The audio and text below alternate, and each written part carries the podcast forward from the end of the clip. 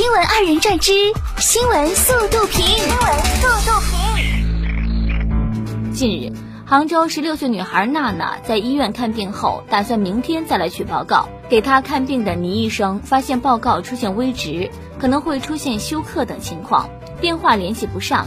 倪医生就按地址上门找到娜娜，连夜回医院。目前，娜娜病情已经得到控制。医者仁心。向每一个认真负责的医生致敬。十三号，郑州二零三路公交车上，一名九岁女孩因坐反车哭泣，车长问到电话，联系女孩妈妈接人。女孩妈妈表示，女儿上补习班，由于当天忙没有时间接，想让她独自坐车回家锻炼一下，结果没有想到女儿真的找不到家。妈妈怕是想锻炼一下自己个儿的胆量吧。近日，一款写满数学函数公式的蛋糕走红网络。创作者素贞一称，他为让蛋糕作品与众不同，构思了四天做了这款写满数学公式的蛋糕，制作花了一个小时。除此外，他还创作了一系列校园风蛋糕，包括闺蜜、同桌等。嗯，这蛋糕好不好吃我不知道，可是它催眠，看着就困。哦。近日。广东珠海一大三学生突发肺炎被送医急救，同学小郑开车跟随救护车，连闯三个红灯被扣十八分。交警表示，因病患并不在他的车上，尾随救护车的行为并不属于实施救助行为，产生的交通违法不可撤销。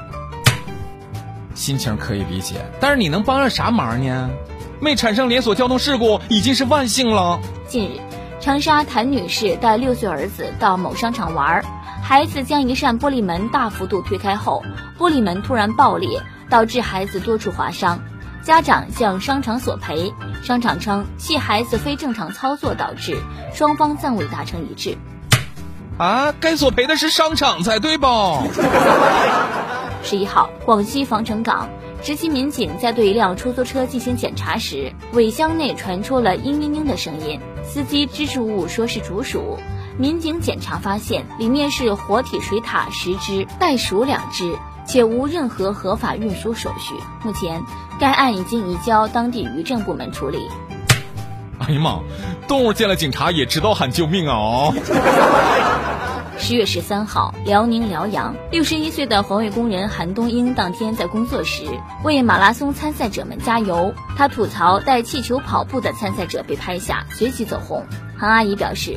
自己第一次赶上马拉松比赛，当时很激动。嗯，应该多安排几个这样可爱的大妈，参赛者一定会跑得更快。近日，蚌埠的一位吴先生花了三万块钱购进了一台二手的北京吉普二幺二，车辆到手后，吴先生就来到车管所准备上牌，在窗口自助选号机选号时，机器里出现了皖 C 零零零零幺的号，吴先生毫不犹豫地定下了。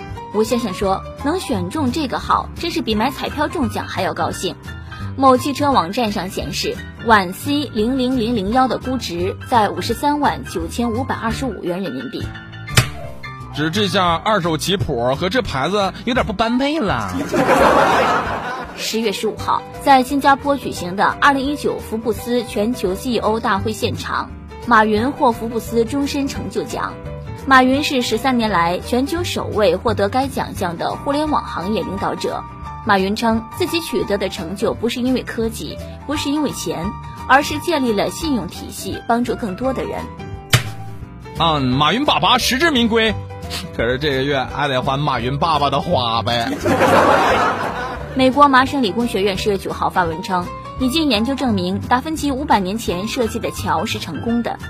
研究人员用支架把 3D 打印的砖块拼在一起，把拱顶石安放在拱顶后，取掉支架，结果显示桥可以成功竖立，证明达芬奇的设计是可行的。哎呀妈，厉害呀！仅次于一千年前的赵州桥了。